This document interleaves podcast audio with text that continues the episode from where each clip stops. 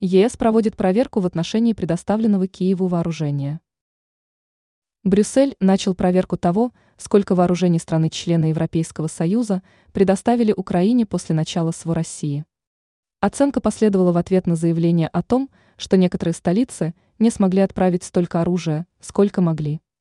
Западная военная и финансовая помощь Украине заметно снизилась в последние месяцы, пишет Financial Times.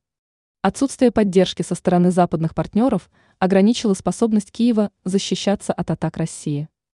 На Западе высказываются опасения, что готовность помочь Украине ослабевает после почти двух лет противостояния с РФ.